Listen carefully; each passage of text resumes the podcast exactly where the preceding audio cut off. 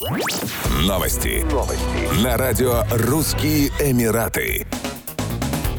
На складе торгового центра рядом с Савеловским вокзалом Москвы таможенники обнаружили партию парфюмерной продукции известных марок Шанель, Диор, Том Форд и других, произведенную на территории стран Евросоюза и Объединенных Арабских Эмиратов. При этом у владельцев отсутствовали документы, подтверждающие факт декларирования товаров, а также маркировка продукции, что указывает на возможный незаконный ввоз товаров на территорию России. По предварительной оценке стоимость парфюма составляет 30 миллионов рублей. Проводятся мероприятия, по результатам которых будет определен ущерб и лица, участвовавшие в незаконном перемещении товаров. Им грозит ответственность по статье 194 Уголовного кодекса России за уклонение от уплаты таможенных платежей.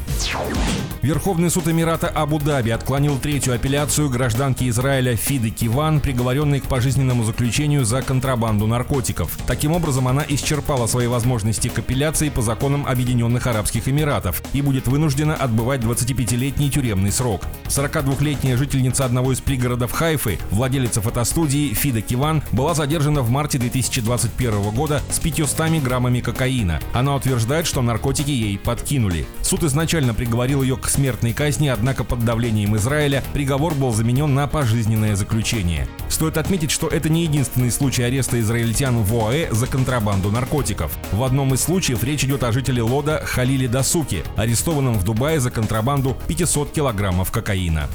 Еще больше новостей читайте на сайте RussianEmirates.com